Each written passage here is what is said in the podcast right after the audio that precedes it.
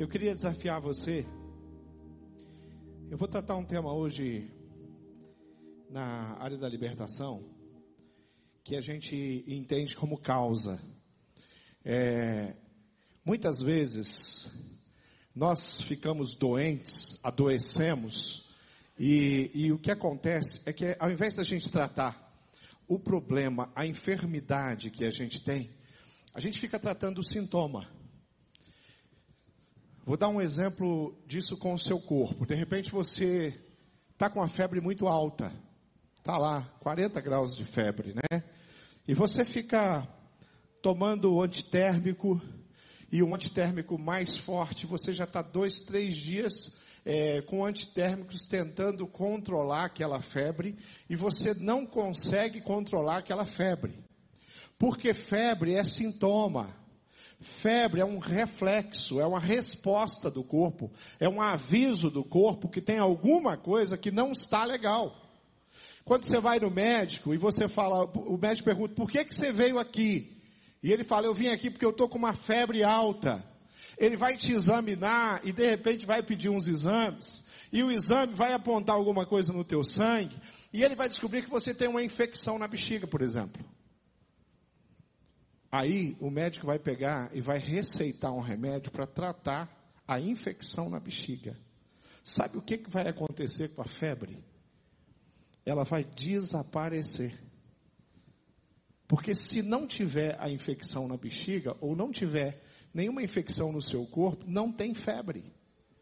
A febre é uma resposta. Agora, se você vai ficar tomando remédio para febre, tomando remédio para febre, você vai ficar tomando banho gelado, botando compressa de gelo e querendo esfriar o seu corpo, talvez você vá até morrer, cara. Algumas questões emocionais também funcionam assim. Às vezes eu estou brigando, brigando, brigando com um vício, brigando, brigando, brigando com comportamento mal. Eu estou é, lutando com a minha família, com o meu filho, com o meu casamento, com minha, minha, minha esposa ou meu esposo. Mas eu não estou tratando de fato qual é o problema que tem causado desequilíbrio ali naquele relacionamento, na minha vida. Por que, que eu tenho sido tão fraco nessa área? Tem uma causa. E eu quero falar sobre uma causa. E eu trouxe, é, eu queria recomendar dois livros. Primeiro eu quero falar com os homens. Cadê os homens? Levanta a mão. Só os homens. Ah, que joia. Tem um livro chamado Silêncio de Adão. Silêncio de Adão é um livro escrito para homem que trata questões e problemas relacionados aí à hombridade e, e, eu quero recomendar você ler esse livro, que ele vai te instruir, te preparar para lidar com as questões masculinas, em especial do, das emoções, dos sentimentos e do comportamento masculino. Então, é, Larry Crabb escreveu um livro fantástico, esse livro não é novo, eu já li esse livro faz bastante tempo, não vou nem falar quanto tempo faz, né, para não denunciar aqui nem a minha idade, nem o livro, mas já faz bastante tempo, e já usei no meu gabinete com homens, homens que leram esse livro, recomendado por mim, voltando para dizer o que que aprenderam em áreas importantes. Então, por favor, homens, eu tô, é, eu vou tratar um tema e esse livro ele te ajuda nessa área. Um outro livro fantástico, esse já não faz tanto tempo que eu li, mas um livro muito precioso, é, um psiquiatra respeitadíssimo, lido no mundo inteiro, chamado Augusto Cury, Superando o Cárcere da Emoção. Esse livro trata de questões na sua vida emocional, no seu comportamento, um livro fantástico. Esses dois livros eu estou recomendando para você, para você poder ler e para você crescer. Mas tem um livro que esse livro tem que ser lido sempre muito mais do que esse. Tem que ser lido sempre muito mais do que esse. Antes de pegar esse para ler, você tem que ler um outro livro. Antes de pegar esse livro, ou qualquer outro livro do Augusto Cury, é, para ler, você tem que pegar um outro livro chamado Bíblia Sagrada. Esse você tem que ler todo dia, porque esse sim tem re respostas fantásticas. Eu trouxe essa versão porque essa versão é uma brochura e ela custa cinco reais. Então, eu, tô, eu trouxe aqui para te dar uma dica. Compra esse livro para dar de presente para alguém. Vamos fazer um trato? Pelo menos uma vez por mês, você vai presentear alguém com a Bíblia. Você vai fazer isso? Teve uma campanha em Curitiba muito especial, há uns anos atrás, e eu lembro que nós tínhamos um alvo na região, a igreja não era tão grande, porque esses anos faz bastante anos, é, como é hoje, e nós tínhamos um alvo de, de, de é, presentear 100 mil Bíblias na cidade de Curitiba. Esse era o alvo das igrejas, era um, um, um projeto que surgiu aqui na nossa região. E, e, tinha uma Bíblia que, na época, talvez fosse cinco reais, mas eu lembro que era um real que você pagava na Bíblia, numa brochura, na época que essa campanha estourou. Eu comprava caixa e eu deixava na mala do meu carro. Todo cliente que eu ia, eu dava uma Bíblia de presente. Todo mundo que eu encontrava, eu tinha uma oportunidade, eu dava uma Bíblia. Terminava, eu comprava outra caixa de Bíblia, botava na mala do meu carro. E quantas Bíblias nós distribuímos? A Igreja do Senhor distribuiu naquela campanha, naquele período. E isso foi muito precioso. E é um hábito que nós precisamos ter. Nós precisamos ler a Bíblia diariamente. E, e nós precisamos também aprender a dar de presente a Bíblia. Ontem eu me enrolei, vou confessar um pecado. Ontem eu não consegui ler a Bíblia. Passei o dia sem ler a Bíblia. E, e, depois que eu já estava deitado, e eu lembrei que eu não tinha lido a Bíblia ontem. Hoje eu acordei cedo. Tirei o atraso de ontem, né? Li, li, li cinco capítulos para ontem. E li os capítulos, mais quatro capítulos para hoje. Então acordei cedo para poder ler a Bíblia. Por quê? Porque a Bíblia é quem mantém o meu coração equilibrado. E qualquer pessoa que você conheça, se você conseguir convencer ela a ler uma porção diária da Bíblia Sagrada, você vai contribuir muito na vida dessa pessoa. Então, querido, uma dica. Cinco reais. O que é cinco reais? Essa, essa, como é que chama essa bolinha que eu joguei aí? Como é que chama? é perereca. Que ela pula alto, né? Aquela bolinha ali não é barato. Quem tem filho sabe, né? Você tem que colocar lá um, um, a moedinha. Você chega lá no, naquele local que tem aquele, aquele negócio, não sei como é que é o nome aqui. Infeliz, que põe dinheiro, aperta uma bolinha daquela. Né? Aí a criança, você põe a ficha, ou a nota, é, acho que é dois reais, Aí você aperta, sai uma, uma, pula uma perereca daquela. Aí a criança, claro, ela olha para a perereca, ela, quero outra. E ela fala, eu quero essa aqui, ó. para chegar naquela ali, você vai ter que comprar umas 50 para sair aquela. Mas a gente tem que convencer as crianças que não é por aí. O desafio que nós temos de vencer algo que tem destruído e complicado a vida de muita gente, que é uma experiência de rejeição.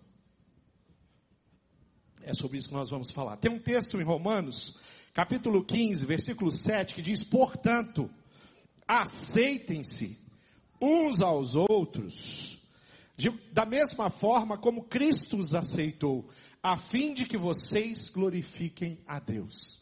A aceitação que a Bíblia está propondo é o contrário da rejeição. Aceitar é o contrário de rejeitar.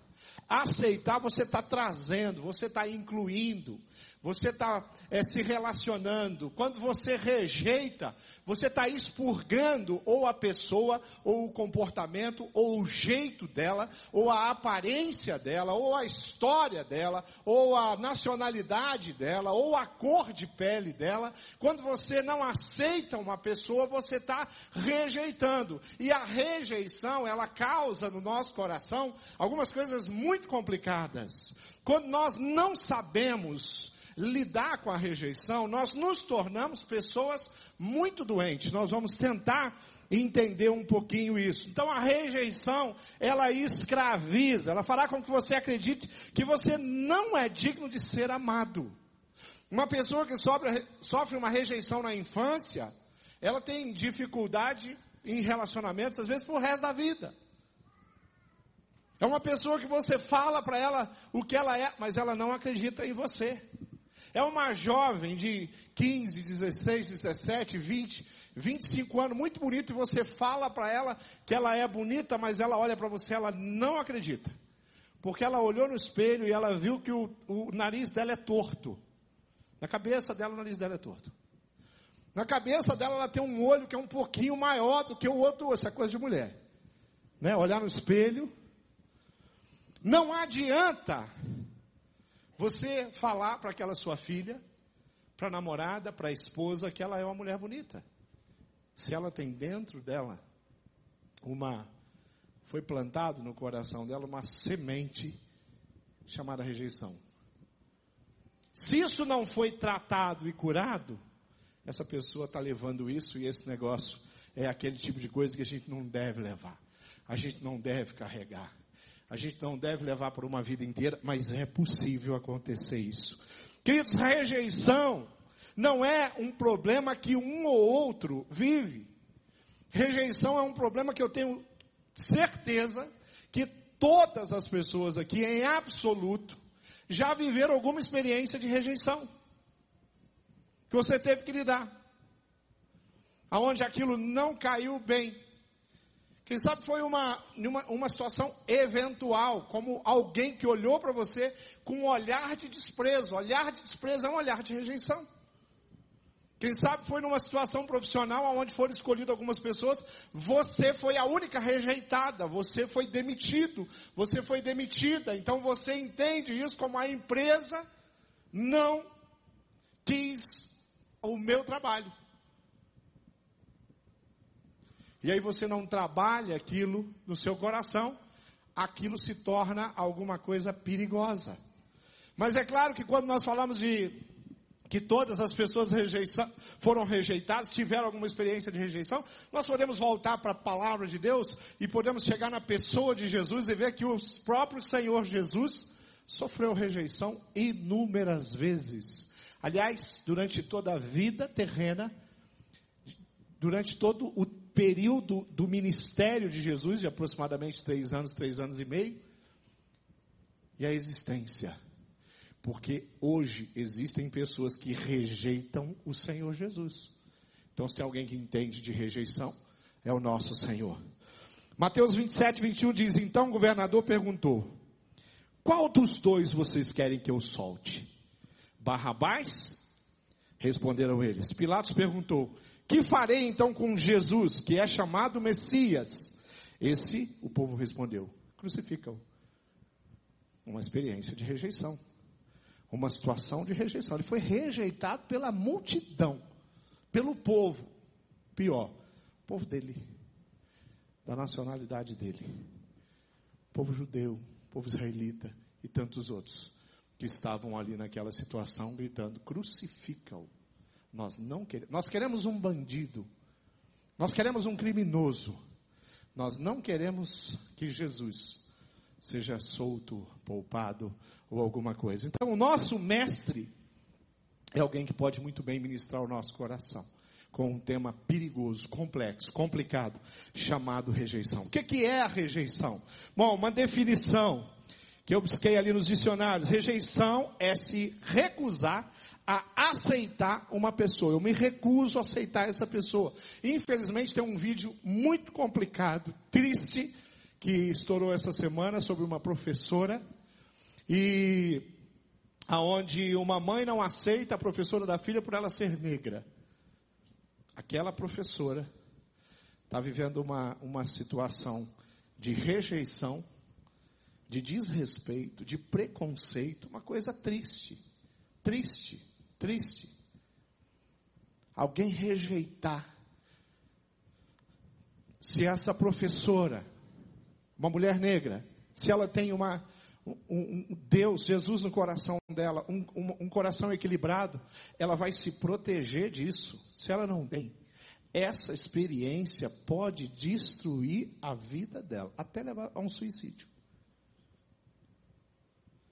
Para ver o quão grave é uma atitude. Mas eu estou falando de uma atitude que vem de fora. Eu estou falando de uma atitude de uma mãe de uma aluna aqui, nesse meu caso, mas tem uma rejeição que pode brotar no coração da gente, e essa é muito delicada e muito complicada, porque ela pode ter sido vivida dentro da nossa própria casa. dentro da nossa própria família. Então, quando nós pensamos em rejeição, nós pensamos que aqueles que se sentem rejeitados podem desenvolver alguma coisa que a psicologia chama de síndrome de rejeição. Pessoas que desenvolvem um comportamento e ela adquire uma enfermidade, uma patologia chamada síndrome de rejeição. Então é uma pessoa que ela chega num ambiente, alguém olhou para ela, ela olhou para mim por, porque ela provavelmente ela está reparando alguma coisa em mim, a minha roupa, ela já vai sentir.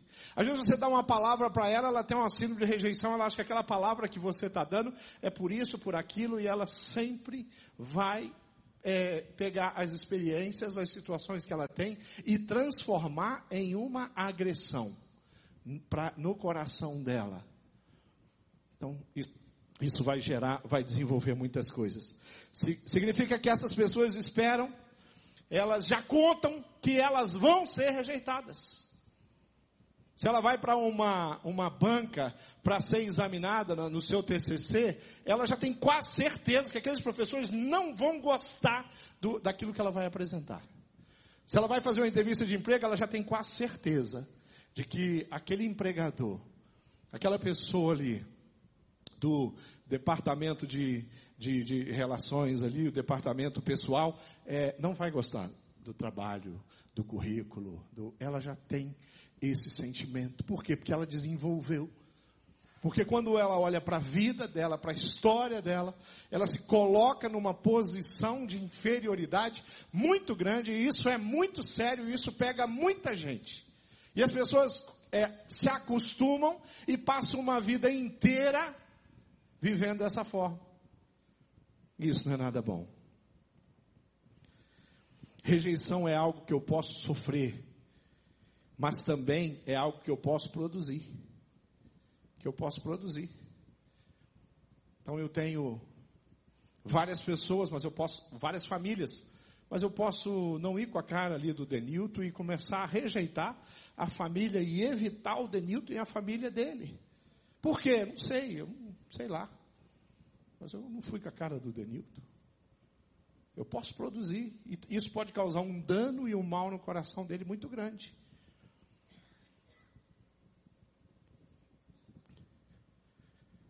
Mas se o Denilton é uma pessoa que tem essa síndrome, que sofre disso, e de repente ele vai chegar para mim e falar assim, pastor Tunala, o que, que você tem contra mim, contra a minha família?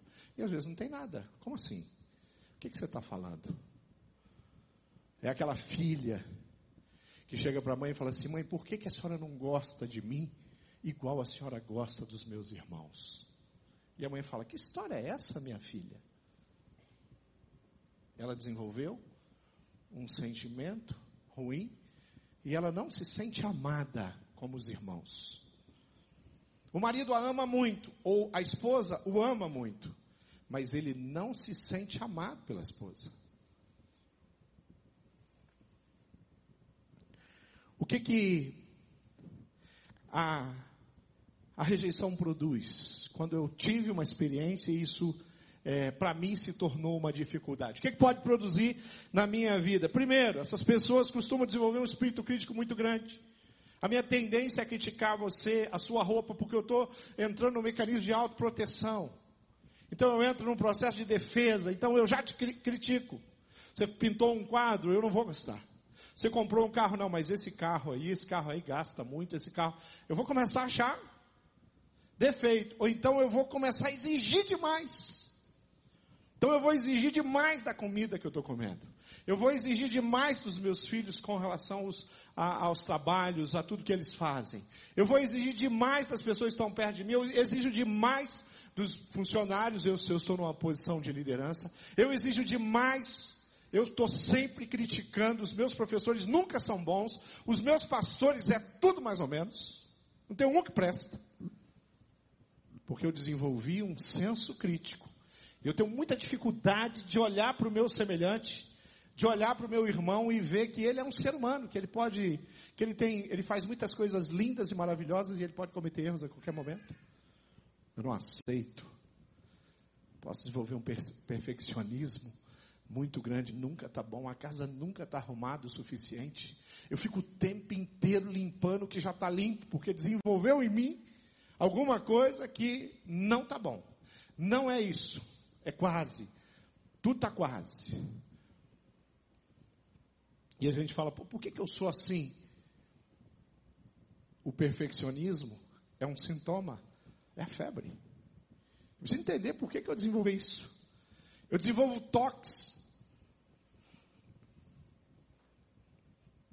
Há uns dias atrás, entrou uma, uma jovem senhora no meu gabinete, eu aconselhei ela. Conversamos bastante. Mas enquanto nós conversávamos, ela arrumou a minha mesa inteira. Eu estou só observando e ouvindo e conversando.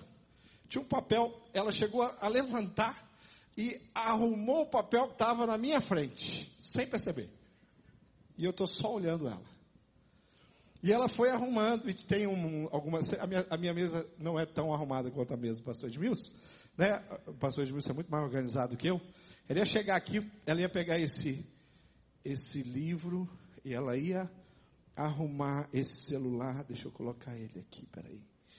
E ela ia arrumar direito esse copo. Peraí, esse copo tá. E sem perceber, ela arrumou minha mesa. Fiquei feliz. Falei, precisa atender mais essa pessoa. Que ela veio aqui arruma tudo. Queridos, cumprimentei, orei com ela, a gente conversou. Fui levar à porta. Quando ela chegou na porta e ela olhou, o que estava fora do lugar? A cadeira que ela estava sentada. Ela voltou e arrumou. Eu estou esperando. É legal manter as coisas arrumadas? Sem, sem dúvida. É legal uma casa arrumada? Sem dúvida. É, já viu quadro torto? Quem tem problema com quadro torto? Você chega no consultório, você senta tem um quadro na sua frente. E ele está torto. Quem tem problema, levanta a mão. Ah, vamos averiguar isso aí. Você fica, você olha para um lado, olha, olha que a, a, a, menina ali, a, a secretária, ela dá uma saída para ir no banheiro, você corre lá e arruma um quadro.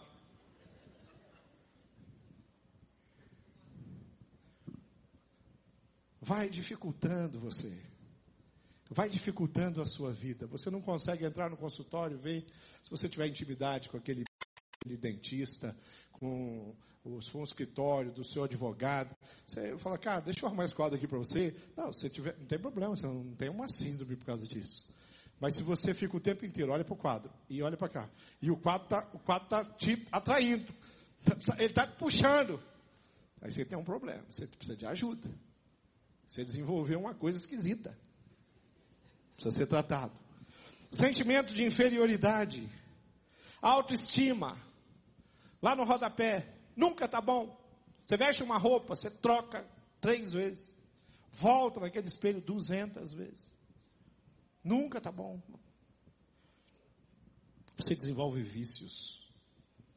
E você se torna escravo do álcool. Você se torna escravo de algumas coisas que ah, na linha do aconselhamento eu chamo de escapismo. Alguma coisa que você colocou na sua vida para você que rouba você e mantém você ali e para tirar você de uma vida saudável e você então é, por causa de uma experiência ruim de rejeição, quem sabe na infância, no passado, você vai beber, você vai usar droga, você vai buscar excessos na sua vida, você vai assistir televisão demais, você começa uma coisa não consegue parar.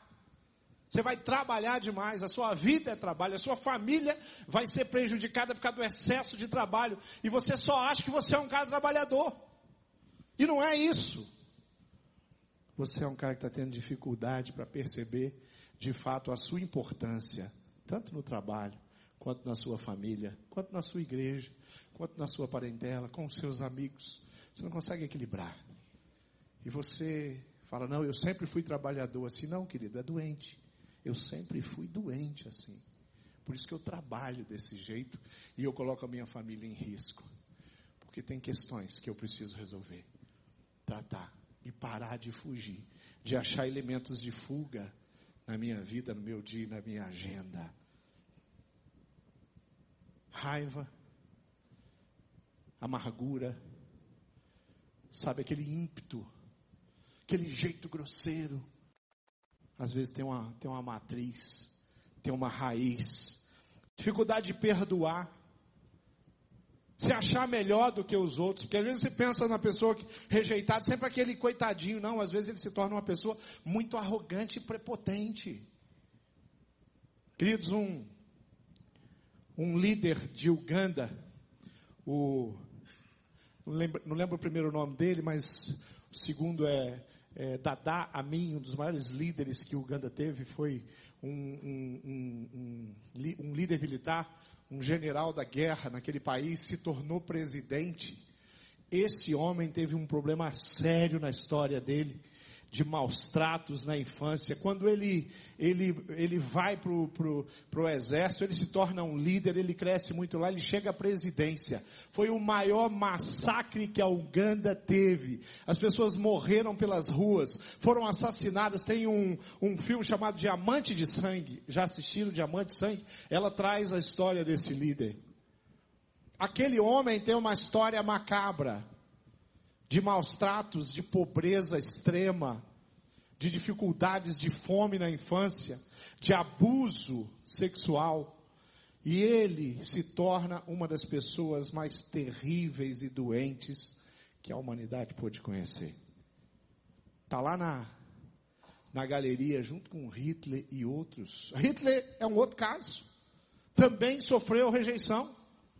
Quando você estuda a história dele, Queridos, então o cara sofreu rejeição, o pastor vai virar um monstro. Não necessariamente, querido. Ele fez escolhas. Dada a mim também fez escolhas. Mas eu estou trazendo esses casos para você entender que uma experiência que você não cura e não trata pode sim trazer transtornos muito grandes na sua vida. Você tem algum dos sintomas que eu falei aqui? Você sofre algum desse pastor? Eu sou meio perfeccionista, pastor. Eu tenho dificuldade, sim, é, de receber amor dos outros, de receber elogio. Eu fico desconcertado quando me elogia. Eu tenho, sim, sentimento de inferioridade. Eu tenho autoestima baixa, sim. Eu tenho vícios. Eu, eu tenho, às vezes, eu, eu, eu me iro muito facilmente. Eu tenho dificuldade de perdoar. Alguma coisa, eu, você está se identificando? Vamos caminhar. Outra coisa que eu queria que você compreendesse aqui nessa história é que a, a, a, rejeição que produz essas coisas, ela, as causas podem produzir sentimentos de rejeição também. Há uma situação que leva uma pessoa a sentir rejeitada. Por exemplo, uma concepção indesejada. Você várias vezes disse para o seu filho que você não estava esperando ela. De repente você descobriu que você estava grávida. Você fala isso para uma criança. E ela vai somando aquilo, ela fala, quer dizer que eu não sou? Não fui o quê? Desejado. Porque talvez não foi essa a sua intenção. Mas a leitura que aquela criança fez é que ela não foi desejada, esperada. É diferente você falar para uma criança, querido, você estava nós arrumamos o seu quarto, nós fizemos isso, nós reformamos. A sua mãe, a sua avó ajudou, as tias fizeram coisas para você. Essa criança, ela está recebendo uma informação de que ela foi o quê? Desejada. O contrário. Você já viu alguém que tem, já teve experiência, e é muito comum na, é, mesmo no, no nosso, na nossa sociedade cristã, as pessoas apresentarem filhos e dizer para você: olha, pastor, isso aqui são os meus filhos, os meus três filhos, esse aqui é filho do coração. Mas, é, ah, é filho do coração? Ah, é, chegou esses dias? Não, não, eu peguei, era bebê, recém-nascido. Como assim? 20 anos depois eu estou apresentando três filhos e eu estou diferenciando um filho. Um é do coração e os outros dois é do quê? É da onde? O que, é que eu estou fazendo? Quando eu tenho três filhos e um eu adotei. E eu passo a minha vida inteira apresentando ele como um filho que não é biológico. O que que brota no coração? Esse filho vai ter problema, sim. E ele vai dar trabalho, sim. E a culpa é dele. Ele é diferente, porque ele não é meu filho. Não é meu sangue. Se ele for meu sangue, ele ia ser perfeito. E às vezes eu não percebo que eu estou plantando no coração dele uma maldição ao invés de plantar uma benção. É diferente de você contar para ele, dele saber que ele não é filho biológico. numa situação, numa circunstância, num, não é um assunto que fica na mesa, nem fica na, na, nos seus encontros sociais. Muda um pouquinho, não muda? O jeito de você tratar. Se eu tenho três filhos e um adotei há 20 anos atrás, querido, eu tenho três filhos, acabou. Eu tenho três filhos e acabou. E os três são meus filhos. E os três são amados. E os três são especiais. E os três eu tenho sonhos. E os três são iguais no meu coração. Desse jeito eu não vou plantar nessa criança, ela vai crescer. Ela já vai ter que lidar com algumas questões no coração dela. Ela vai ter que amadurecer. Os pais adotivos vão ter que é, ajudá-los nesse processo. Mas a concepção indesejada ou não planejada você, a maneira como você pode lidar, isso gera rejeição. Tentativa de aborto. Uma pessoa chega e fala, pastor, eu estou aqui porque Deus quis que eu estivesse aqui. Porque a minha mãe tentou me abortar duas vezes. Puxa vida. Essa pessoa tem que trabalhar com isso, querido. Quando eu fui, estava sendo gerado, a minha mãe estava tentando me destruir. Ela está tentando me matar. Ela está tentando impedir que eu vivesse. De repente é um testemunho. De repente é uma história de restauração linda na vida dessa mulher. Até esse filho pode contar. Mas de repente não é isso. E esse negócio desenvolve uma enfermidade emocional. E essa pessoa nunca se sente de fato uma pessoa amada, inteira, completa, como qualquer um de nós. Com as dificuldades, as limitações, os defeitos que você tem, mas com as virtudes, as coisas boas que Deus te deu e você sabe usar e você administra tão bem.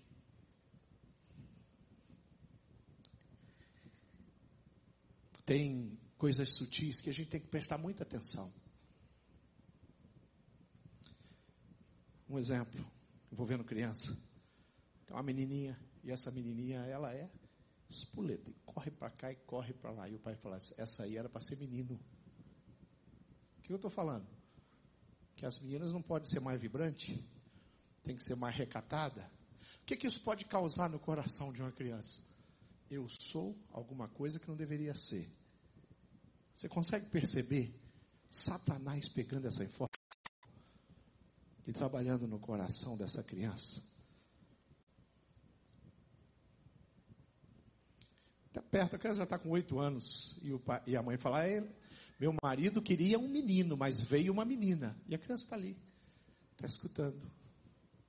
Isso não é uma, uma história e uma, e uma informação é, que já deveria ter sido trabalhado no coração, de repente, desse pai que esperava o menino, mas quando vem ali a ecografia, a ecografia, né?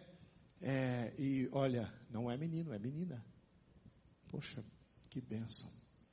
Ser pai de uma menina. Vou amar essa menina. Deus me agraciou com uma menina. Esquece.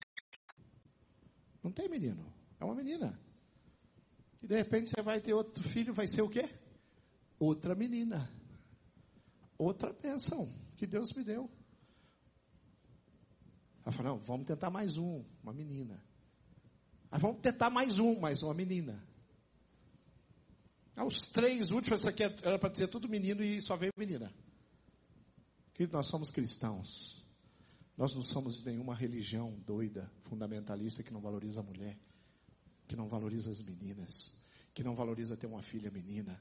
Mas se eu vivo uma experiência dessa, e se de alguma forma eu passo isso para os meus filhos, eles vão crescer com o sentimento de que eles deveriam ser alguma coisa que eles não são. Isso gera frustração.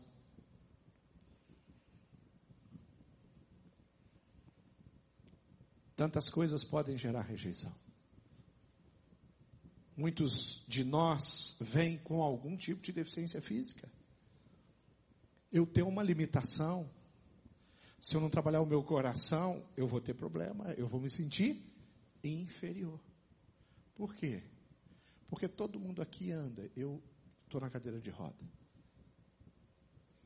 As pessoas estão têm os dois braços saudáveis. O meu, um dos meus braços não é saudável. Como é que você trabalha isso numa criança que nasceu com um probleminha no braço ou na perna? Isso pode gerar uma situação muito forte no coração dessa pessoa e impedir ela de prosperar, de crescer, de ser uma pessoa tranquila, de ser uma pessoa saudável, porque tem alguma coisa que impede ela de se ver como uma pessoa completa, porque tem alguma coisa ali que é diferente. Então nós precisamos pensar muito na maneira como nós tratamos, como nós cuidamos. Que a ausência dos pais, por causa do trabalho, é uma experiência de rejeição. O divórcio é uma experiência de rejeição. Você sabe como é que uma criança assume o divórcio dos pais? A criança vai assumir que a culpa é dela. Isso aí não adianta. Quem passou por um processo de separação sabe. Os filhos precisam de ajuda psicológica para eles poderem acomodar isso no coração. E quando o pai foi embora, por que, que ele foi embora da minha casa? Meu pai não me ama. Ter maturidade para entender um monte de confusão e história e falta de tudo naquele relacionamento e deu no que deu. A criança assume como se eu fosse de fato alguém. Minha mãe não tinha ido embora, meu pai não tinha ido embora. Então nós temos uma situação de uma criança que precisa ser trabalhada no coração dela, para ela não crescer adoecida em função de uma experiência de rejeição. São coisas reais. E conforme eu vou falando, como eu disse no começo, a experiência de rejeição não é aí na casa do vizinho. Você tem, sua casa tem alguma.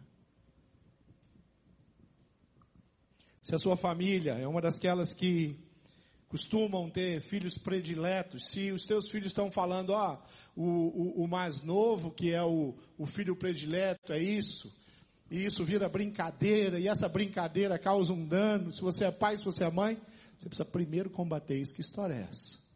Que história é essa que o mais novo é predileto? Que história é essa que ela é predileta porque ela é a única menina? Que história é essa que ela é predileta porque ela é menina e eu sou menino? E a gente precisa